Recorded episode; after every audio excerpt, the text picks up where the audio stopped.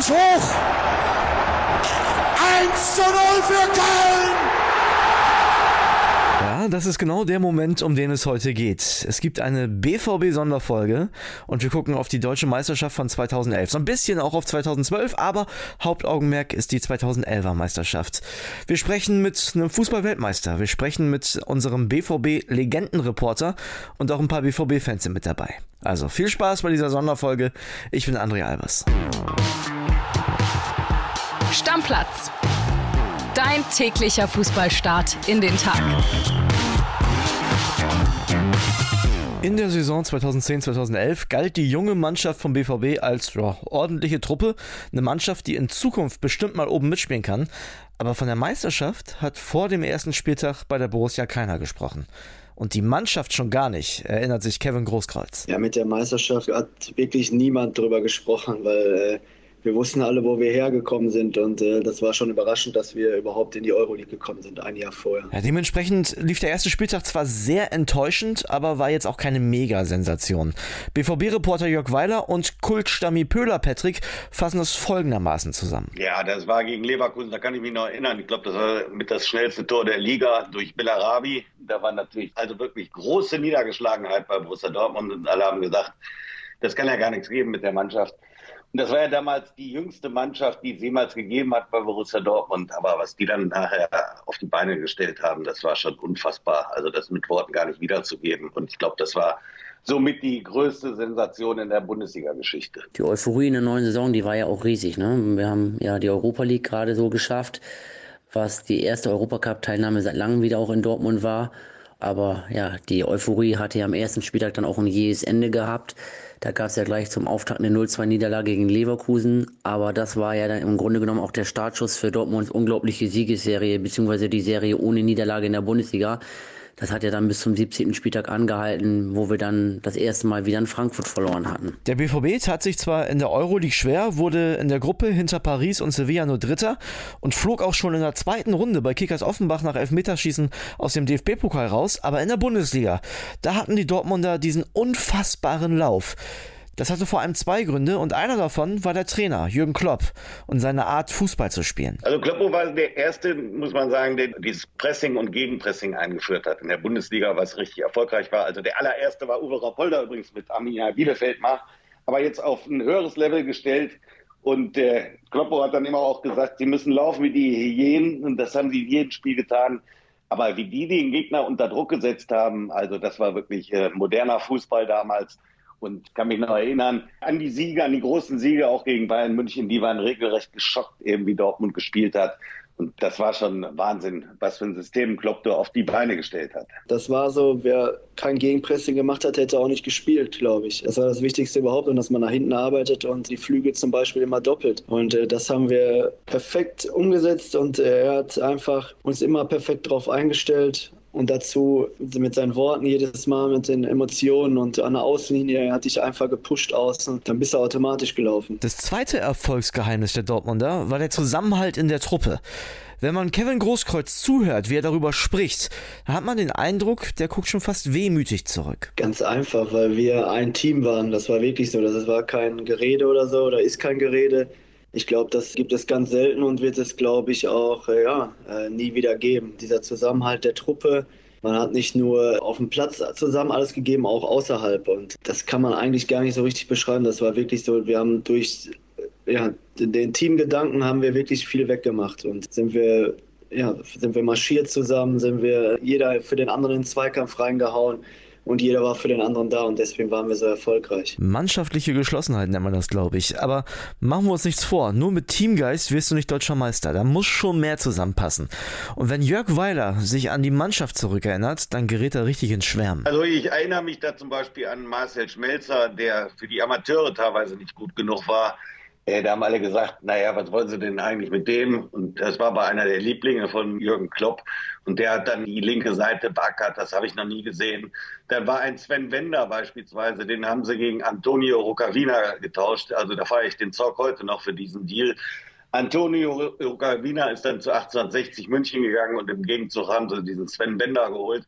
Und Manny Eisenbender, also das war mein Lieblingsspieler, wie der da mit Sack und Flöte immer die Zweikämpfe gegangen ist und äh, wie der vor allen Dingen welche Mentalität der Junge gehabt hat, das sucht ihresgleichen. Und also das waren so die Protagonisten. Das waren schon Riesenüberraschungen. Lukas Barrios vorne drin, der Mittelstürmer mit der eingebauten Tore-Garantie.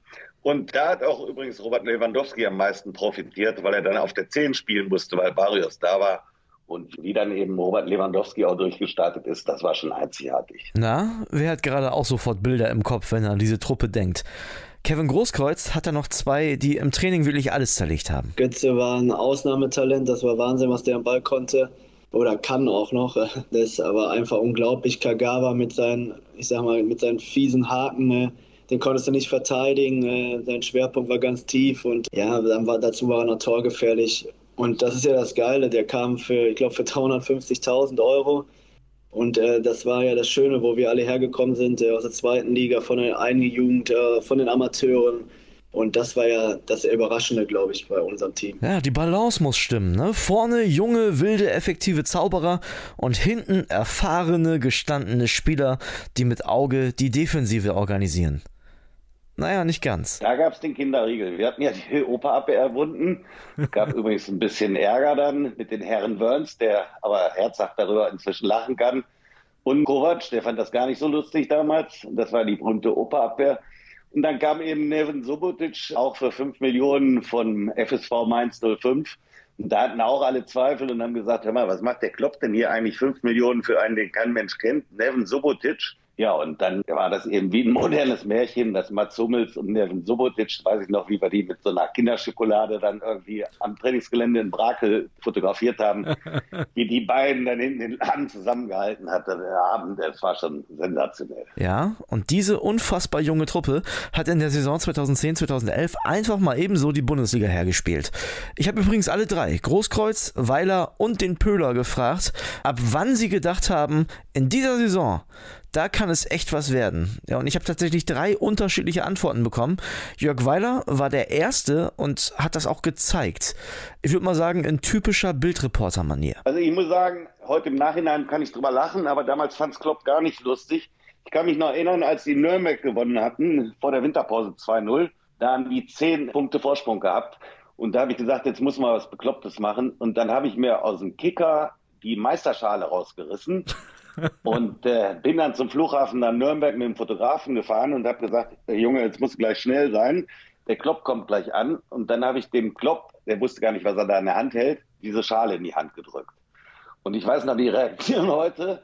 Also wir haben dann auch hier hält Klopp zum ersten Mal die Schale in der Hand. Und dann hat er zu mir gesagt, ob ich Fieber hätte, ob ich geisteskrank wäre und was der Scheiß denn sollte. Und äh, diese Schale hatte ich aber die ganze Zeit der restlichen Saison immer in der Tasche. Und das war so wie so eine Bedrohung. In Leverkusen habe ich die dann auch wieder rausgeholt. Und dann hat Klopp die Schale gesehen, ist direkt geflüchtet. Also das war dann im Nachhinein Running Gag und der konnte da auch herzhaft nachher drüber lachen. Also das war schon sensationell. Leverkusen übrigens ein gutes Stichwort, denn nach der Partie war nämlich auch für Kevin Großkreuz klar, das kann dieses Jahr echt was werden mit der Schale. Wo wir das Spiel äh, gewonnen haben, da habe ich äh, natürlich auch zwei Tore gemacht. Äh, Nein, aber äh, da haben wir 3-1 in Leverkusen gewonnen. Leverkusen war ja Zweiter und das war so ein Freitagabendspiel. Es hat geregnet und äh, nach der Winterpause zurückgekommen und ich glaube, da haben wir nochmal so ein Zeichen gesetzt und da dachte ich oder dachten wir alle, ich glaube, jetzt ist es schwer, uns zu stoppen. Seid ihr irgendwann mal nervös geworden? Gab es auch mal Ärger innerhalb der Mannschaft? Mal verschiedene Meinungen, aber bei uns äh, war das schnell auch vergessen. Und bei uns war einfach perfekt alles, äh, muss man ehrlich sagen. Auch wenn einer mal auf der Bank saß, da war nicht so ein Ego und hat gesagt, äh, es ist ja so, dass du beleidigt bist. Natürlich war man sauer, wenn man mal nicht gespielt hat, aber trotzdem war man für die Mannschaft da. Und ich hab, man hat nicht nur an sich selbst gedacht, sondern immer wirklich an die Mannschaft. Und jedes Mal bei der Auswechslung, es wurde abgeklatscht. Es war nie schlechte Stimmung, wenn mal einer ausgewechselt wurde oder nur eingewechselt wurde. Und deswegen, ja, das sage ich, das, das gibt es heute nicht und das wird es auch nie wieder geben, so ein Zusammenhalt. Der BVB hatte nach diesem Spiel zwar schon zwölf Punkte Vorsprung auf Platz 2, trotzdem brauchte es für skeptische BVB-Fans wie Pöhler Patrick noch dieses eine Meisterstück. Ja, und das gab es dann auch. Schlussendlich mein erster Moment, wo ich gedacht habe, wir können wirklich deutscher Meister werden, das war der 24. Spieltag. Da haben wir München gespielt. Hinspiel hatten wir ja auch schon 2-0 gewonnen. Und in München haben wir dann wirklich eine sensationelle Leistung abgeliefert. Die Bayern hatten ja auch im Vorfeld wieder loses Mundwerk gehabt. Wir werden mal zeigen, wer die Nummer 1 ist in Deutschland. Und wir haben sie da ja dann auch mit 3 zu 1 geschlagen, damals noch mit Nuri Schein als Torschütze und Hummels, der dann in der zweiten Halbzeit dann in der 60. Minute mit Kopf dann zum 3-1 eingenetzt hat. Und da hatte ich dann das Gefühl, wir haben die Reifeprüfung bestanden und jetzt können wir auch deutscher Meister werden. Die Dortmunder gewannen danach zwar nicht mehr jede Woche, brachen aber auch nicht wirklich ein, sodass die Mannschaft dem hier immer näher kam.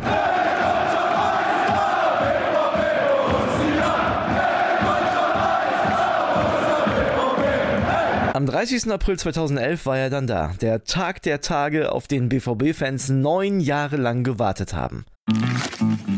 Servus, hier spricht Christian Falk, euer Bayern-Insider. Im Bild-Podcast Bayern Insider gibt's die heißesten Gerüchte rund um den FC Bayern jeden Freitag. Kommt mit und ich nehme euch hinter die Kulissen des Rekordmeisters. Nicht wundern, wir holen jetzt noch die BVB-Fans René und Sascha mit dazu und dann nehme ich mich mal zurück und lasse den Borussen die Erinnerung. Bitteschön. Samstag, 32. Spieltag, Leverkusen in Köln und wir zu Hause gegen Nürnberg und für uns war klar, wir müssen unsere Hausaufgaben machen. Leverkusen hat, wie gesagt, zum Derby und Köln hatte natürlich auch richtig Bock, den die Suppe zu versalzen und wir haben unsere Hausaufgaben früh gemacht, 2-0 auch geführt schon zur Pause durch Barrios und Lewandowski und ja, Köln hat ja dann wirklich uns den Gefallen getan. Und ja, ich erinnere mich noch so, das müsste so die 65., 66. Minute gewesen sein. Da sickerte es dann im Stadion durch, dass da in Köln was passiert ist. Weil im Stadion immer schlechter Internetempfang ist, hatte ich noch mein altes Samsung S5 mit, weil das noch ein Radio mit Antennenempfang hat. Und plötzlich höre ich auf meinen Kopfhörern Tor in Köln für den FC. Ich drehe mich um und rufe allen im Block zu Tor für Köln. Und auf einmal steht der ganze Block auf und jubelt. Und nach und nach steht das ganze Stadion auf und jubelt. Das war ein absoluter Gänsehautmoment, selbst wenn ich jetzt daran denke. Eitler, ist ein Tor gefallen. Sag für Köln. Ja, nach der Reaktion des Publikums zu urteilen, mach muss mich es auf. sein. Eins, mach mich auf. Eins, mach mich hoch. 1 zu 0 für Köln. Schmelle das Tor von Köln durchgegeben und ich stand da, habe Schmelle angeguckt, Schmelle mich angeguckt und wir haben nur gedacht, was ist hier los? Wir werden wirklich, wir können es packen heute. Man hatte Gänsehaut am ganzen Körper, ich war kurz, ja, wie so eine Statue, ich konnte mich nicht mehr bewegen. Ja, das Stadion ist explodiert. Du wusstest einfach, es kann heute Realität werden und das war ein Augenblick, den, glaube ich, die ganze Mannschaft, alle, die dabei waren, nicht vergessen werden. Mach mich auf. 2 zu 0 für Köln. Ja, ja, ja. Nach dem Abpfiff haben wir uns dann noch mit allen Kumpels wieder im Stadion zusammengetroffen und haben mit der Mannschaft gefeiert, als sie vor der Süd kam und Santana im Großkreuz noch auf dem Platz eine Glatze rasiert hat. Das war einer der schönsten BVB-Momente. Wahnsinn, danke. Die Feierlichkeiten waren natürlich alle schön. Man war in ganz Dortmund unterwegs, so glückliche Menschen zu sehen und ich komme da auch noch her und äh, kenne viele und alle haben da drauf mal wieder gewartet und äh, dass wir mit so einer Truppe, so einer jungen Truppe es geschafft haben, überraschend einfach und äh, ich glaube, diese Meisterschaft wird auch keiner in Dortmund vergessen für 2011. Wir haben Vater da, der ist in dem Jahr verstorben. Das war, glaube ich, das vorletzte Mal, als ich mit ihm im Stadion war. Ja, dann die erste Meisterschaft nach neun Jahren dann erlebt. Die erste richtige Meisterschaft habe ich 2002 als Neunjähriger dann erlebt. Da merkt man das, da fühlt man das noch nicht so. Man weiß, man ist Meister, aber ihr wisst ja selber, wie das ist. Als Neunjähriger nicht. Aber dann 2011 konnte man dann richtig die Sau rauslassen. Und es war einfach eine Mega-Party im Stadion. Und äh, ja, legendäre Zeiten auf jeden Fall. Ja, also ich habe ja auch schon die Meisterschaft 2002 erlebt, aber das war nochmal eine andere Dimension. Also ich kann mich noch ganz genau dann äh, an die Meisterfeier auch erinnern. Und das war einfach für mich als Journalist auch so mit das Größte, was man äh, mitmachen konnte. Ich kann mich genau daran erinnern, dass Jürgen Klopp dann gesagt hat, pass auf, zum Pressesprecher damals, ähm, die Journalisten können auch mal eine Viertelstunde auf dem Meisterwagen bei uns mitfahren und an diesem Corso teilnehmen. Und als ich dann hochgegangen bin, hat Klopp zu mir gesagt, immer, jetzt bist du mir das ganze Jahr auf die Nerven und auf den Sack gegangen, jetzt bleibst du hier, jetzt wird gesoffen. Das war so der, das war dann wirklich so der Feierbefehl in diesen, und ich weiß noch, dass ich das Auto in Dortmund geparkt hatte und eigentlich davon ausgegangen bin, mit dem Auto zurückzufahren. Aber das war überhaupt nicht möglich, weil die mich so abgefüllt haben da oben und ich dann mit dem Zug zurückfahren musste.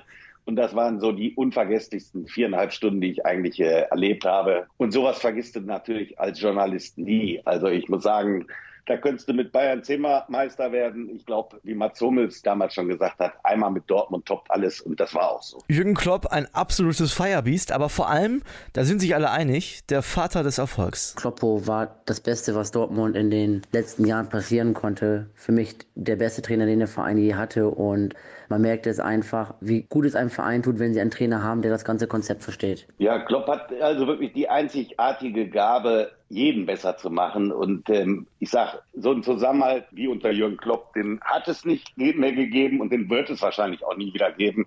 Also Edin Terzic versucht das jetzt und er hat das auch schon viel in die richtige Richtung gelenkt. Aber bei Klopp, das ist eben der größte Menschenfänger, den ich jemals erlebt habe. Der hat auch sogar die Journalisten alle mit ins Boot genommen. Und das war wie so eine BVB-Familie, muss ich sagen. Und das war schon, also das war wirklich schon, ja, Gänsehaut pur. Wenn ich dann überlege, wie Jürgen Klopp seine Ansprachen gehalten hat, wie er mit der Mannschaft umgegangen ist, wie er da mit allen auch Beteiligten äh, vom Staff umgegangen ist, auch mit den Platzwarten und mit den Leuten, die eben hinten dran waren. Das ist eben eine Gabe, die kann man nicht lernen. Und das moderne Märchen hat ja Jürgen Klopp nicht umsonst in Liverpool auch geschrieben, weil er einfach die Leute so zusammen, ja, dass sie so zusammenstehen wie eine Familie. Das ist schon einzigartig. Ohne ihn wären wir alle gar nicht äh, so weit gekommen im Fußball. Er hat uns gepusht, er hat uns nach vorne gebracht, er hat uns gezeigt, wie man ja, richtigen Fußball spielt. Und äh, ich glaube, ich kann für jeden reden, dass wir ohne ihn nicht so erfolgreich gewesen wären und ohne ihn auch ja, nicht so weit gekommen wären. Also willst du sagen, Kevin Großkreuz ist 2014 auch Weltmeister geworden dank Jürgen Klopp? Ja, auf jeden Fall. Ja. Ohne ihn wäre ich nicht dabei gewesen. Ja. In der Saison danach konnte der BVB die Meisterschaft nicht nur bestätigen, sondern setzte mit dem ersten Double der Vereinsgeschichte auch noch einen obendrauf. Wir haben es einfach durchgezogen. Was wir umsetzen mussten, haben wir getan. Und äh, das kam mir auch wieder sehr überraschend, dass wir den, den Double geholt haben. In erste Mal in der Vereinsgeschichte. Wir waren einfach so intakt. Wir waren einfach so eine Einheit. Wir wussten, was der andere tut und auf dem Platz. Und neben dem Platz waren wir ein geschworener Haufen auch. Und dann mit Trainer, mit dem Trainer Kloppo, der uns immer wieder gepusht hat, der uns immer wieder auch runtergeholt hat, wenn wir mal fünf, sechs Spiele hintereinander gewonnen haben, sondern dass wir das wirklich, der hat immer wirklich gesagt, von Spiel zu Spiel denken und nicht voraus. Und das haben wir wirklich so, so gemacht und so auch in der Öffentlichkeit gemacht, auch intern in der Kabine. Und deswegen, ja, glaube ich, äh, dass wir einfach in den Jahren so erfolgreich waren. Da haben wir eigentlich alle gedacht, äh, von der Journalie eigentlich, dass das ein Bonnet-Wunder sein könnte, wie es bei Kaiserslautern damals ja auch schon mal der Fall war. Die sind ja dann auch erstmal abgeschmiert. Und dass er das dann nochmal geschafft hat, die Leute so in die Spur zu bringen und nochmal so durchzuziehen, das war schon, das war wirklich schon ein Fußballwunder. Und wenn man überlegt, 2013, wie dicht Dortmund auch am Champions League-Sieg war, also gegen ja. Bayern München, das war ja auch auf das Messerschneide. Also das waren schon äh, von fußballerischen her und von, von der ganzen Leistung her mit dem Budget, was Borussia Dortmund damals hatte, wirklich ein modernes Märchen. Anders kann man es gar nicht sagen, was da geschrieben worden ist. Diese zwei Jahre haben die Verantwortlichen des FC Bayern toben lassen. Vor allem das Pokalfinale am Ende der Saison 2011-2012. Und dann äh, natürlich der Pokalsieg dann noch, äh, wenn man 5-2 gegen Bayern im Finale gewinnt, das ist nicht alltäglich. Da haben wir nochmal einen draufgesetzt und da haben wir die Bayern, glaube ich, richtig geärgert. Was ging danach bei euch in der Kabine ab, nach dem 5-2? Ja, wir haben nur... Äh, ein, zwei Bier getrunken und gesucht. Aber war da, war da Schadenfreude dabei? Wie, ich frage mich, wie muss man sich das vorstellen? Ich meine, davor das Jahr waren die eh kein Thema, da sind die ja nicht mal Zweiter geworden. So, ja. dann schlagt ihr die in der Meisterschaft, demütigt die im Pokalfinale. Also die müssen doch auch gedacht haben, was ist hier los? Natürlich, danach haben sie es aber auch allen zurückgegeben, glaube ich. Ne? Ja, das kann man so sagen, denn seitdem hieß der deutsche Meister in jedem Jahr Bayern München. Auch weil es die Verantwortlichen schafften, wichtige Leistungsträger vom BVB an die Isar zu holen. Wut hatte Kevin Großkreuz auf seine Mitspieler damals deswegen übrigens nicht. Sauer war ich eigentlich gar nicht. Jeder muss das auch für sich selbst entscheiden. Ja, aber du sagst gerade, ihr, ihr, ihr, wart so eng, weißt du? Ihr, ihr ja, wart ja voll, du bist ja mit einigen noch heute befreundet. Ich war eher dankbar sogar, dass wir so eine Zeit hatten und äh, dass äh, zum Beispiel Mario war ja dann ist ja gegangen, Mats oder so zu Bayern das einfach, das ist denen ihre Entscheidung gewesen, aber ich war denen dankbar, dass wir so eine erfolgreiche Zeit zusammen hatten. Und jeder musste es für sich entscheiden. Sauer war ich nicht, kurz enttäuscht, aber sauer eigentlich nicht. Das war ziemlich schnell vergessen und äh, man hat sich dann auf die neue Aufgabe weiter konzentriert dann. Das war sie also, die Reise zurück in die Zeit, als der deutsche Meister nicht jedes Jahr Bayern München hieß. Ein dickes Danke an alle BVB-Stammis, den Kollegen Jörg Weiler und natürlich auch an Kevin Großkreuz. Der hat übrigens auch einen eigenen Podcast, in dem er sehr interessante Anekdoten erzählt. Zusammen mit Corny Küpper, Viertelstunde Fußball heißt er. Schaut da gern nach der Folge mal vorbei. Eine Sache habe ich noch, zum Schluss jetzt. Vielleicht ist die Meisterschaft in dieser Saison ja spannend bis zum letzten Spieltag. Da spielt der BVB zu Hause gegen Mainz und die Bayern, die müssen, ja, genau, dahin. Mach mich hoch! 1 zu 0 für Köln! Ich wollte es nur mal gesagt haben. Deckel drauf. Stammplatz. Dein täglicher Fußballstart in den Tag.